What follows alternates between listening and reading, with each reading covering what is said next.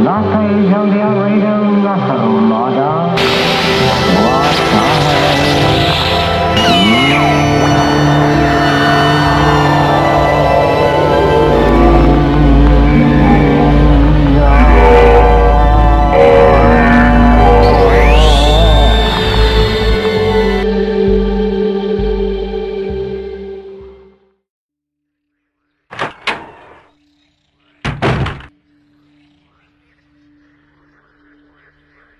Saludos. Te estaba esperando. Yo, mensajero de iWash, te doy la bienvenida. Acabo de terminar mi trabajo. Por favor, toma asiento. Este tema te va a encantar. Si te pregunto qué es un zombie, es inevitable no pensar en este tipo de zombie. Pero, ¿y si te digo que el zombie real no tiene nada que ver con el ser descompuesto y caníbal? Hollywood y la industria de los videojuegos han hecho de esa figura un perfecto monstruo para una infinidad de películas, series, cómics y videojuegos en los que el terror es el factor principal. Lamentablemente la realidad es otra. La figura del zombie está más ligada a la esclavitud que al no muerto sediento de sangre. ¿Pero qué es un zombie? ¿Cuál es su origen? ¿Es posible crear un zombie? Quédate conmigo y viajemos juntos a conocer una de las figuras más legendarias que existen en el mundo siniestro del terror. ¿Comenzamos?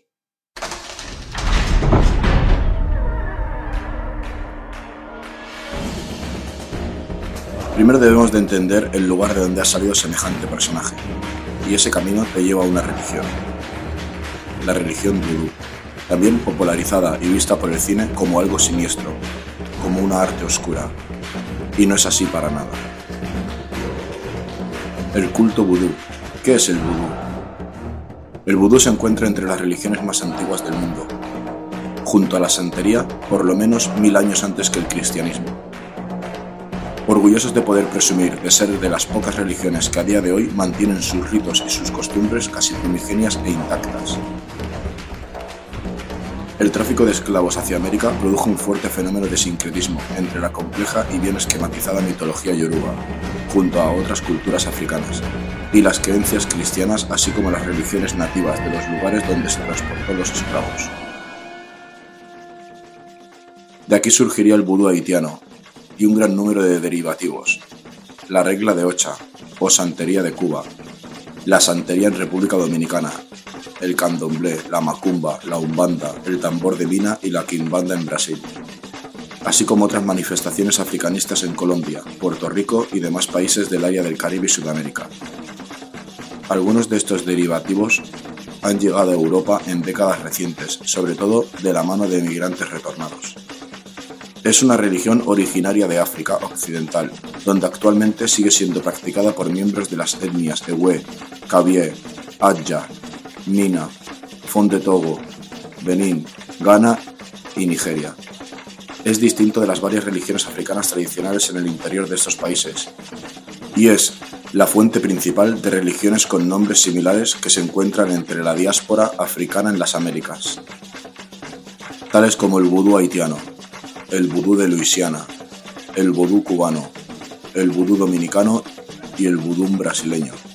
Candomblé, jeje y tambor de mina, estas variantes se alejan del vudú o vudún en tanto se originaron del sincretismo que se produjo en el área del Caribe, entre las creencias que poseían los esclavos trasladados desde el África Occidental y la religión cristiana católica practicada mayoritariamente en estas tierras, cuyas prácticas difieren en ciertos aspectos con el vudú africano.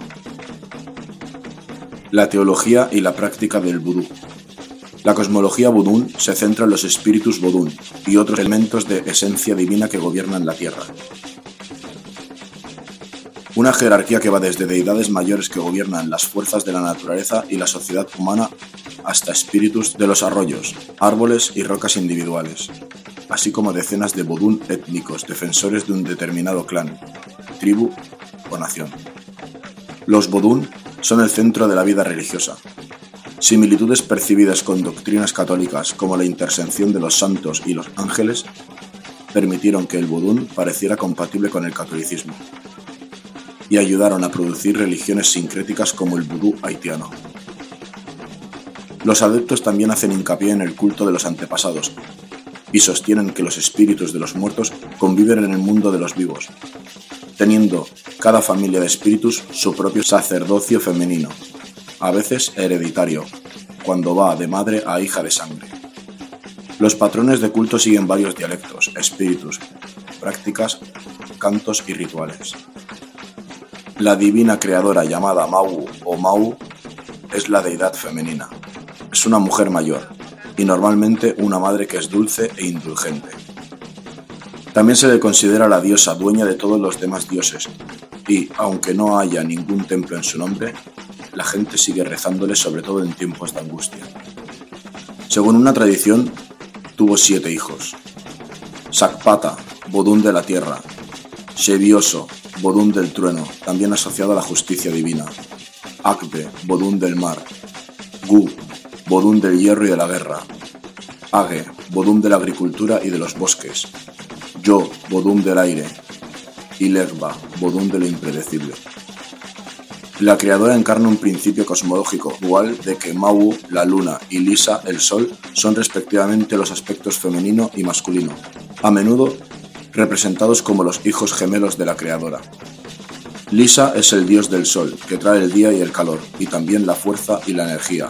Mau, la diosa de la luna, proporciona el frescor de la noche, la paz, la fertilidad y la lluvia.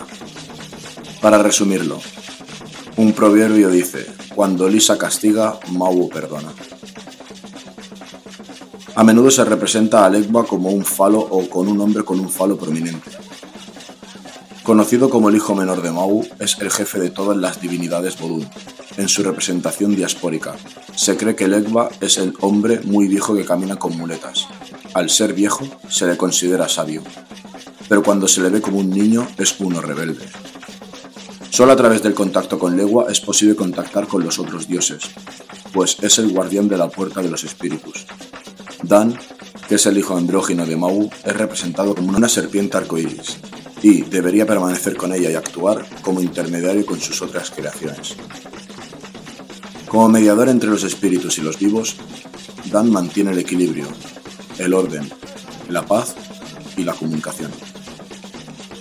Otros Loa o entidades espirituales populares son Azaka, que gobierna la agricultura, Erzuli, que tiene dominio sobre el amor, y Ogun, que se encarga de la guerra, la defensa y hacer guardia.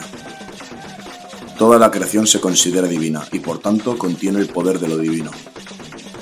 Así es como se entienden medicinas, tales como los remedios a base de hierbas, y se explica el uso de omnipresente de los objetos mundanos en los rituales religiosos. Los talismanes vodún, llamados fetiches, son objetos como estatuas o partes secas de animales o humanos que se venden con sus propiedades curativas o rejuvenecimiento espiritual.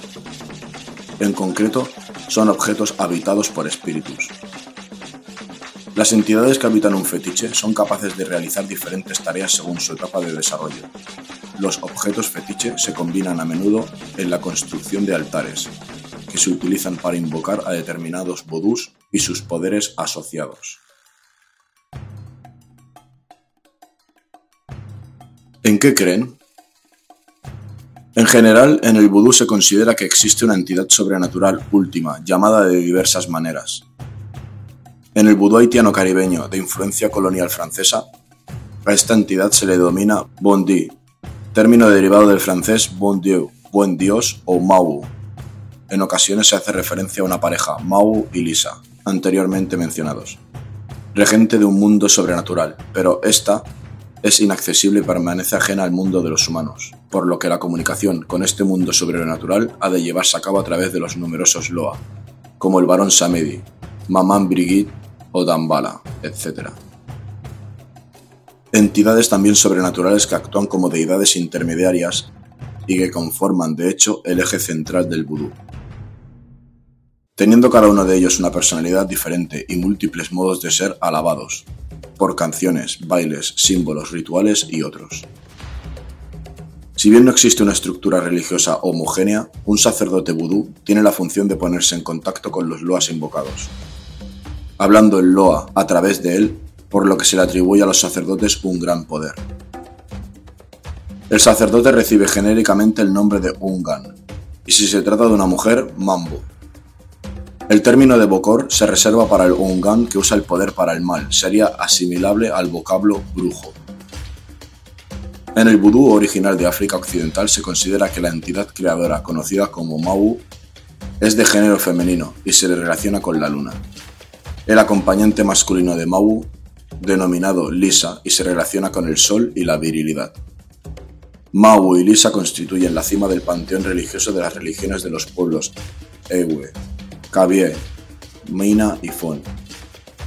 La existencia del vudú en América constituye un nítido ejemplo de la evolución sincrética entre la religiosidad teísta animista originaria del Golfo de Guinea. Las creencias cristianas de los esclavistas y reminiscencias locales de los pueblos taínos, primeros pobladores de las islas caribeñas. Se inició en el siglo XVII cuando muchos africanos del Golfo de Guinea fueron llevados como esclavos hasta Haití y otras islas del Caribe. El vudú también se encuentra muy extendido en religiones tradicionalmente esclavistas de Estados Unidos hasta la abolición de la esclavitud, especialmente en Nueva Orleans, a donde llegó a finales del siglo XVIII, de manos de inmigrantes haitianos.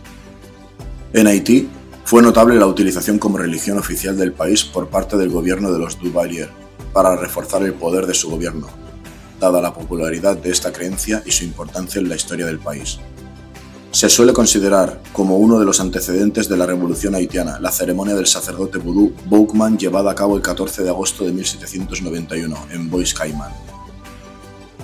En sus principios, careció de un clero y de ritos regulares establecidos, debido a su condición de religión perseguida por los propietarios esclavistas, que obligaban a sus esclavos a convertirse al cristianismo. El vudú americano se vincula a la santería, muy extendida en Cuba de naturaleza aún más mistificada por las corrientes cristianas o la umbanda de Brasil, con un mayor predominio del elemento africano. La santería cubana y dominicana, una de las máximas expresiones sincréticas del mundo, usan símbolos y santos católicos para representar a sus loas y ritos antiguos de origen africano, similares a los del vudú. El vudú en comparación con la santería cubana, tiene formas de culto diferentes.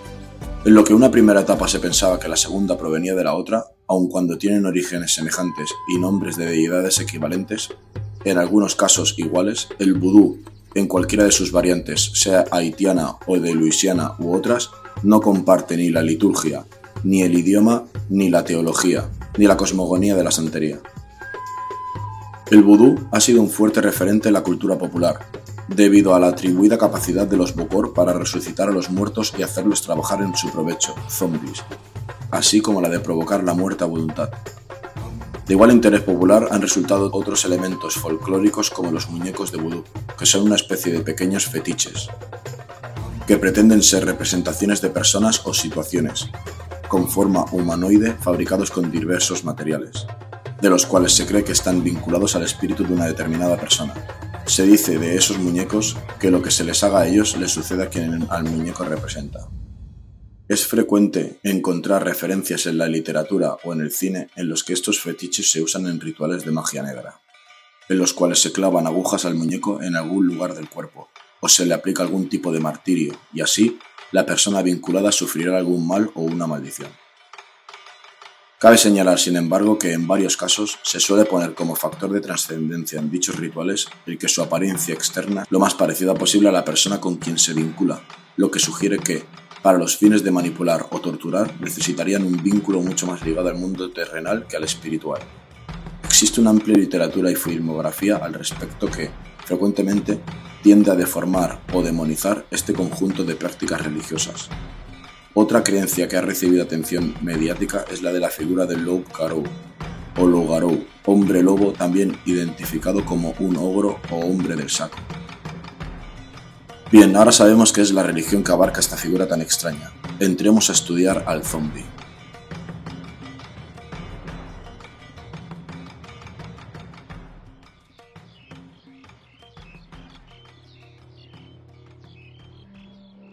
¿Qué es un zombie?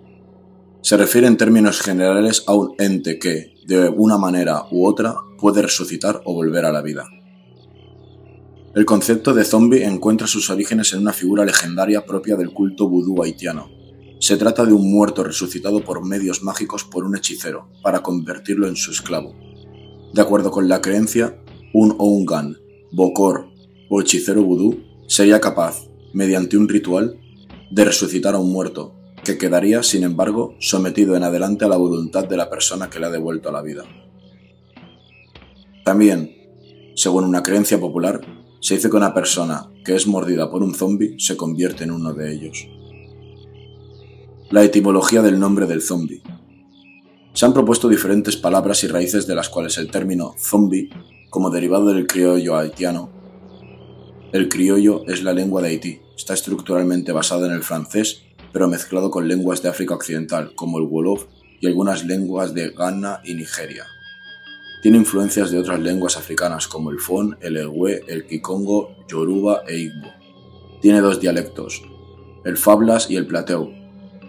El criollo haitiano evolucionó con un dialecto del francés hablado por la población negra, pero el francés y el criollo haitiano ya no son inteligibles entre sí, por lo que es incorrecto referirse al creol como el dialecto del francés. Regresando a la etimología del nombre del zombi, es más factible que, Debido a la relación racial, lingüística y cultural de Haití con África, el término haya derivado de lenguas africanas. Etnólogos e historiadores han llegado a la conclusión de que el zombi haitiano en su génesis está íntimamente relacionado con la esclavitud y la opresión dentro de Haití. En 1697 se dio la primera aparición significativa del concepto y de la palabra zombie dentro de la novela autobiográfica de Pierre Corneille, de Blessed Boys, Le Zombie du Grand Pirou o La Comtesse de Cogan. Dentro de la novela, la figura del zombie resulta muy ambigua y se refiere principalmente a una entidad incorpórea. También en el siglo XIX el visitador y ministro residente en Haití Spencer St. John contaba a sus amistades británicas cuentos de canibalismo y vudú, que incluían la ingesta de infantes y la exhumación de cadáveres como partes de rituales. La relación entre el esclavo y la figura del zombi ha sido anotada por varios estudiosos del tema. Generalmente se comparan características como los hábitos de comida, la ropa rasgada, la transición hacia la esclavitud marcada por el bautismo o la asignación de un nuevo nombre, la pérdida de toda relación con el ser que era antes de ser esclavo, la muerte social, la ausencia de un rito funerario después de su muerte y el estatus sociológico de objeto. La figura del zombie en Haití también puede haber surgido como receptáculo o representación del miedo que causaba la esclavitud y sus consecuencias dentro de la isla. Se ha argumentado también que el concepto de zombie proliferó, sobre todo a principios del siglo XX y principalmente en Norteamérica, gracias al contexto de explotación y denigración en Haití debido a que los productos culturales como el libro de Magic Island de 1929 de William Seabrook o la película de White Zombie de 1932 de Victor Halperin pudieron haber ayudado a justificar, en la opinión pública norteamericana, la intervención política y militar de los Estados Unidos de América entre 1915 y 1934 en una isla considerada barbárica, entre comillas. Es importante mencionar también que el concepto de zombie en Haití está fuertemente anclado a la creencia del alma dual, y esta forma de concebir el alma ya está presente con diversos matices dentro de algunas religiones africanas. En Benín, Camerún, Ghana, Nigeria, Togo, Tanzania y Zaire, por ejemplo. Por lo tanto, es importante a la hora de discutir los orígenes del concepto de zombie tener en cuenta la significativa relación que guarda la religión vudú con algunas de las religiones africanas. A través de la literatura y los diarios de viajero, la figura del zombi pasó a ser parte de la cultura popular mundial. Pero se puede decir que, desde sus primeras apariciones en la literatura, la palabra zombi ya estaba relacionada con el luto, la muerte y la esclavitud. Zombi físico, zombi incorpóreo y zombi filosófico. Dentro de la religión vudú está presente el concepto de alma dual, que se encuentra íntimamente ligado con la figura del zombie, Existe por lo menos dos tipos de alma. Según esta tradición, el Gros Bon Ange, Gran Buen Ángel, y el T Bon Ange, Pequeño Buen Ángel. El primero es un concepto espiritual al que se le atribuye la memoria, los sentimientos y la personalidad de la persona. Esta alma está en relación directa con el cuerpo. Algunos estudiosos consideran que, dentro de la religión vudú, perder el Gros Bon Ange equivale a perder la vida. El segundo tipo de alma, el T-Bon Ange, está ligado al cerebro, a la sangre, a la cabeza y a la conciencia.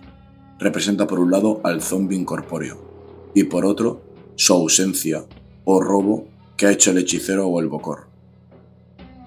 Explican dentro del imaginario haitiano la condición de zombie de una persona. A pesar de las discusiones acerca de las características y función que ambos tipos de alma tienen, se ha llegado a aceptar generalmente que el T-Bonange es el que está directamente relacionado con lo de los creyentes llaman el proceso de zombificación. Esta división del alma en la religión vudú es importante para entender el concepto de zombie, particularmente en lo relativo al T-Bonange, pues es a partir de esa forma de alma que se desenvuelven los dos tipos de zombie que han sido estudiados a partir de testimonios, el zombie corpóreo y el zombie incorpóreo, o como algunos estudiosos lo han llamado, el cuerpo sin alma y el alma sin cuerpo.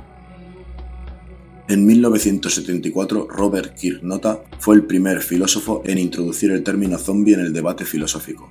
Sin embargo, en los últimos años es David Childress Nota a quien más se le asocia con la idea del zombie filosófico. El concepto zombie se refiere a una criatura que es idéntica molecularmente al ser humano y por lo tanto produce una conducta de humano, pero que, a diferencia de él, carece de cualía o sensaciones. Se comporta como alguien que ve, escucha, sufre, pero en realidad no hace ninguna de esas cosas. Está bien documentado de que no hay una división tajante entre los tipos de zombies dentro del pensamiento mágico en Haití se puede observar que, dentro de los relatos recogidos por etnólogos, la distinción entre un zombi u otro no es clara ni definitiva, pues los relatos pueden describir, por ejemplo, un zombi que camina por la calle, que ha salido de su tumba, o uno que habita en una vasija para ser vendido después y brindar protección. Pero los dos iniciales, por ejemplo, dentro del imaginario haitiano, pueden funcionar como servidumbre doméstica. Las causas de la zombificación. En 1937, la folclorista estadounidense Zora Neale Hurston conoció en Haití el caso de Felicia Félix Mentor, fallecida y enterrada en 1907, y a quien, sin embargo, muchos lugareños aseguraron haber visto viva 30 años después convertida en un zombi. Hurston se interesó por los rumores que afirmaban que los zombies existían realmente, aunque no eran muertos vivientes, sino personas sometidas a drogas psicoactivas que les reprimían la voluntad. Sin embargo, no pudo encontrar datos que fueran más allá del mero rumor. Varias décadas más tarde, en 1982, el antropólogo etnobotánico canadiense Wade Davis viajó a Haití para estudiar lo que pudiera haber de verdad en la leyenda de los zombies. Y llegó a la conclusión publicada en los libros The Serpent and the Rainbow, La serpiente y el arco iris, de 1985 y The Passage of Darkness, The Ethnology of the Haitian Zombie, El pasaje de las sombras, la etimología de los zombies haitianos de 1988, de que se podía convertir a alguien en zombie mediante el uso de dos sustancias en polvo. Con la primera llamada coque de poudre, en francés literalmente golpe de polvo, se induciría a la víctima a un estado de muerte aparente, sus parientes y sus amigos la darían por muerta y la enterrarían, y poco después sería desenterrada y revivida por un hechicero. En el momento entrarían en acción los segundos polvos, una sustancia psicoactiva capaz de anular la voluntad de la víctima. El ingrediente principal de la primera sustancia de Coke de Poud sería la tetrodotoxina, una toxina que se encuentra en el pez globo, que habita en las costas de Japón y el mar del Caribe, con actividad paralizante de la placa motriz neuromuscular, como el curaré, que se usa en las anestesias. La tetrodotoxina administrada en una dosis semiletal, un miligramo, es capaz de crear un estado de muerte aparente durante varios días, en los cuales el sujeto sigue consciente a pesar de todo. Otras fuentes hablan del uso del estramonio o datura, que en Haití se llama cogombre zombie. Esto es un pepino zombie, según la creencia popular. La ingesta de sal liberaría al zombie de los efectos de esta droga.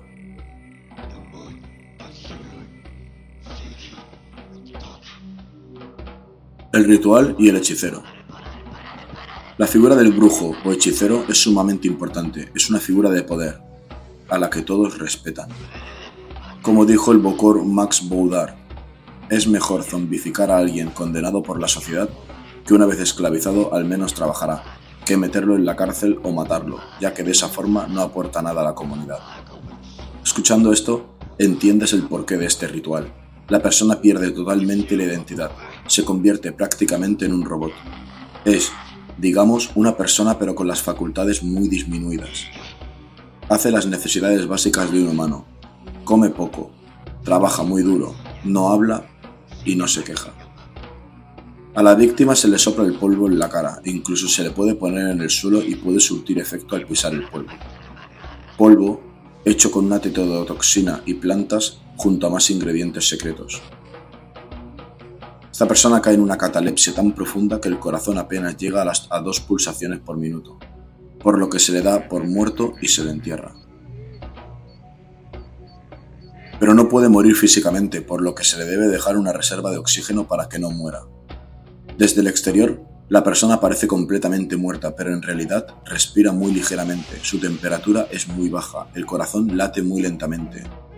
Todos los signos de muerte parecen estar reunidos, mientras que, en realidad, la persona está consciente. Si se le abren los ojos, ve y sigue escuchando y entendiendo todo lo que pasa a su alrededor. Luego le dan uno varios antídotos como jugo de beleño, pepino zombie, datura, que se dan para desactivar gran parte de la tetrodotoxina. Lo dramático de todo esto es que la víctima es consciente en todo momento de lo que está pasando, porque la droga solo actúa sobre el sistema nervioso, aunque las plantas también tienen poder para provocar amnesia y daños cerebrales. Lo principal es cambiar el nombre a esa persona, se le administra otras drogas que impiden conservar su libre albedrío, benzodiazepinas, barbitúricos, medicamentos que generalmente recetan los psiquiatras, pero en este caso es para quebrar completamente a la persona. Como los esclavos en el pasado, una dieta sin sal en alguien que no tiene insuficiencia cardíaca produce un edema en el cerebro y bastantes desórdenes que amplifican la pérdida del libre albedrío. Se convierten en auténticos esclavos del mundo moderno Trabajan en campos de cañas de azúcar al otro lado de la isla, en fábricas, o a menudo sirven para cuidar enfermos o niños en las casas de otros bocors, brujos. Simplemente desaparecen. Ya no son las mismas personas. Es una pena peor que la propia muerte. Para los que logran escapar de esta suerte, la reintegración a la sociedad es muy difícil, puesto que se supone que están muertos. Sí, a veces logran escapar, por una razón u otra, se les deja de dar psicotrópicos o por casualidad encuentran sal y la pueden comer. En ese caso, necesitan varios días para recuperar un poco de conciencia. También pasa que familiares suyos a veces los reconocen. Y ahí surge un problema. Es verdad, no se puede hacer un certificado de resucitación, por razones evidentes, pero se puede poner en marcha una suerte de adopción por parte de la familia de origen, es lo que está tratando de hacer un abogado en Puerto Príncipe. Se le da un nuevo nombre a esa persona que era considerada muerta pero que en realidad estaba viva. Hablemos de las zombificaciones populares y el reconocimiento de delito. Es falso que el Código Penal haitiano prohíba expresamente el uso de sustancias susceptibles a provocar la zombificación. Usualmente se cita en el artículo 246 del Código Penal haitiano que hace referencia al envenenamiento o uso de enervantes para privar de la vida a una persona, y si bien no se hace ninguna referencia al término zombie. Así especifica que, cuando una persona, después de ser envenenada, es enterrada viva, se le considera como asesinato. Mientras el cine de género el tema de los zombies, la realidad es que existen documentos que demuestran que sí existieron, como el artículo que hemos hablado anteriormente, el 246 del Código Penal. Os hablaré de un caso como el de Clairvius Narcisse, 1922-1994. Fue un ciudadano haitiano que dijo haber sido convertido en un zombie mediante el uso de una combinación de drogas. Su caso provocó un considerable interés y algunas investigaciones científicas. Según informes, Clairvius fue envenenado con una mezcla de diversos venenos naturales para simular su muerte. Se ha alegado que el instigador de la intoxicación fue su propio hermano, con quien había tenido una disputa por una venta de unos terrenos. Según su relato, luego de esa discusión empezó a escupir sangre y sufrir náuseas en abril de 1962. Después de su muerte y posterior entierro el 2 de mayo de 1962, su cuerpo fue desenterrado y se le dio una pasta hecha de datura, la cual, en determinadas dosis, tiene efectos disociativos y alucinógenos y puede causar pérdidas de memoria. Su nuevo amo, un bocor brujo, le obligó junto a muchos otros zombies esclavos a trabajar en las plantaciones de azúcar hasta que el brujo murió asesinado en 1964. Luego de aquello y de que las dosis regulares del alucinógeno cesaron, Virus finalmente recuperó la cordura.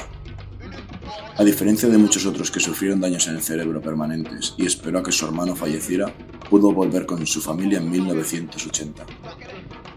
El 18 de enero de 1980 fue encontrado vagando, semidesnudo y en un estado de shock en las afueras de su pueblo natal.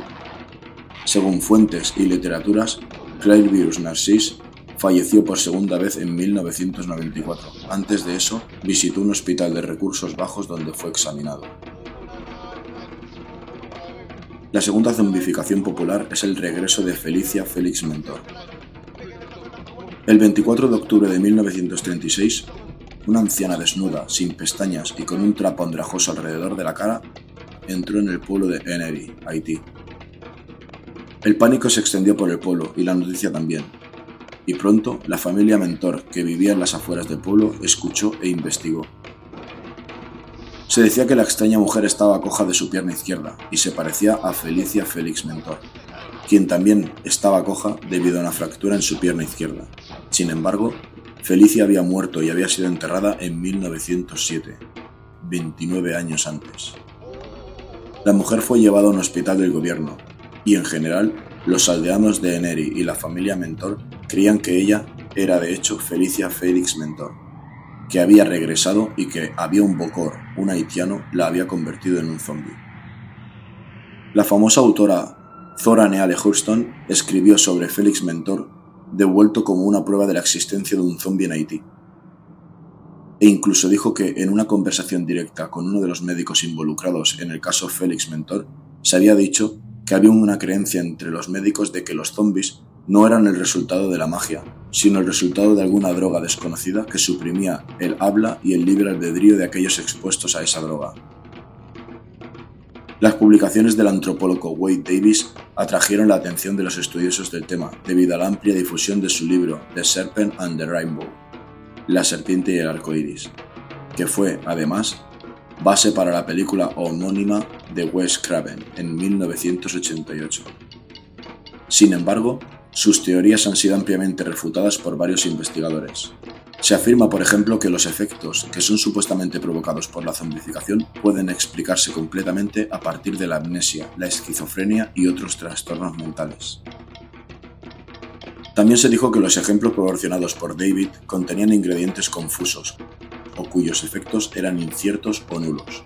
Además, solo dos de los ocho tipos de polvos presentados por Davis en sus estudios contenían pequeñas y aparentemente inofensivas cantidades de tetrodotoxina. Se alega igualmente que el hecho de que Davis haya pasado tan poco tiempo en Haití, su desconocimiento de la lengua criolla, los pocos conocimientos que parecía tener sobre la religión y la historia de ese lugar, además de la manera friccionada en la que presentan algunas de sus publicaciones, da como resultado que sus investigaciones sean poco profundas y crédulas.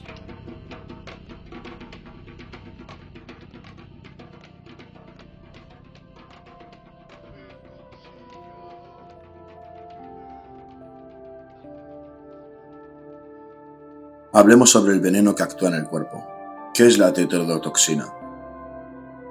Es una neurotoxina mortal de actuación potente y rápida, de origen principalmente marino. La toxina se adquiere a través de la cadena alimentaria como consecuencia de algas marinas tóxicas. En este caso, la obtienen del pez globo, siendo el tercer vertebrado más venenoso del mundo, después de la rana dorada venenosa y el pez piedra.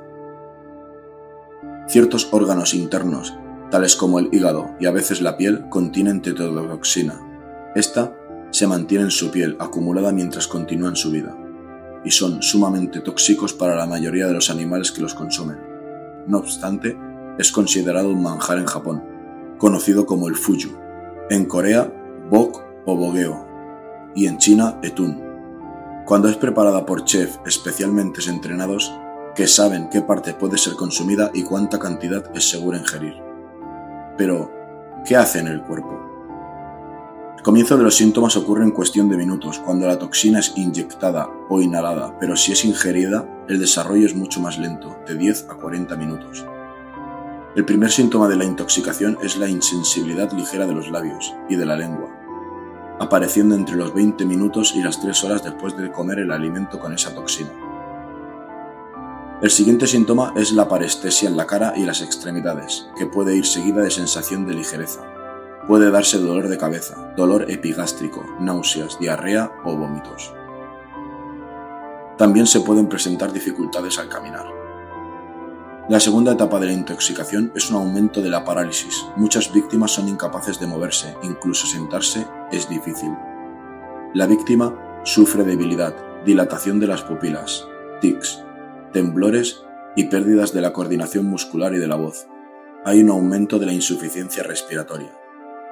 Se incrementa la parálisis y las convulsiones, discapacidad mental y pueden darse arritmias cardíacas. La víctima, aunque esté completamente paralizada, puede estar consciente y en algunos casos completamente lúcida antes de morir. La muerte normalmente ocurre de 4 a 6 horas, dando un margen de 20 minutos a 8 horas. ¿Tiene antídoto? El tratamiento de la tetrodotoxina consiste en limitar al máximo la absorción de la toxina y aliviar la sintomatología, puesto que a día de hoy no existe ningún antídoto. Es recomendable realizar un lavado gástrico, mientras que el tratamiento específico lo determinará un médico, basándose en el estado general del paciente, en la tolerancia a determinados medicamentos y así como en la fase en la que se encuentre de intoxicación. Curiosidades de la tetrodotoxina. Los peces globo son inmunes a la toxina debido a que la proteína que los conforma, los canales celulares de sodio, son diferentes al resto de especies, lo que impide su unión. El contenido tóxico de un pez globo podría ocasionar la muerte de 30 personas adultas. En Japón y últimamente en países como los Estados Unidos, el pez globo es considerado una exquisitez y varias decenas de personas mueren cada año como consecuencia de su consumo. Debido a la elevada mortalidad que se produjo en Japón en 1958, más de 180 personas, se reglamentó por ley la preparación de este alimento. Desde entonces, solo la pueden llevar a cabo cocineros que han realizado un curso de adiestramiento y manipulación oficial que dura de 3 a 5 años, con un examen final muy muy riguroso. Debido a que en la actualidad la mortalidad por esta intoxicación alimentaria resulta ser superior al 50%, es considerada la intoxicación más grave producida por los peces. Reflexionemos acerca del vudú.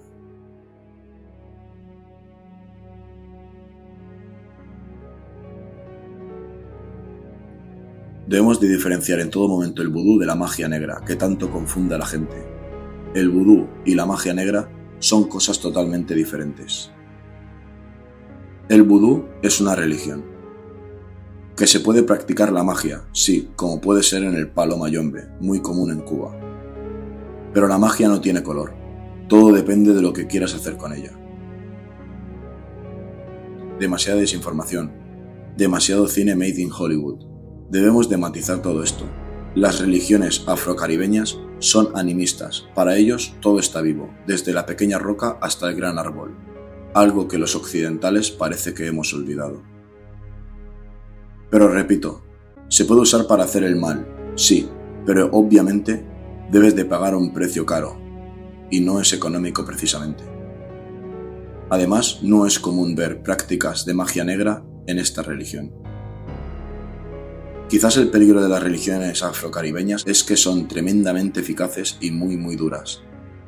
La única manera de ver y saber ciertos registros de esta es estar dentro de esta religión, hay datos secretos que no tengo acceso y de saberlos no debería de difundirlos. No pretendo difundir miedo, ante todo como siempre, respeto e información. Reflexionemos sobre la figura del zombie. ¿Por qué no podría darse en algún remoto lugar, ahora mismo, personas bajo sustancias que les inhiban de la voluntad haciendo de esclavos? En cualquier sector donde puedas imaginar. Apartemos de nuestra mente la escenografía y el ritual del brujo. ¿Acaso la droga conocida como el burundanga no circula por el primer mundo? Miles de víctimas caen presa de esa sustancia. Imaginaros en el tercer mundo, donde la propia supervivencia para uno mismo en condiciones normales ya es difícil de llevar imaginaros preocuparos de terceras personas. Pero no solo las sustancias crean zombies. Hablemos de la tecnología. Millones de personas caminan por el planeta con su mirada fijada en un dispositivo.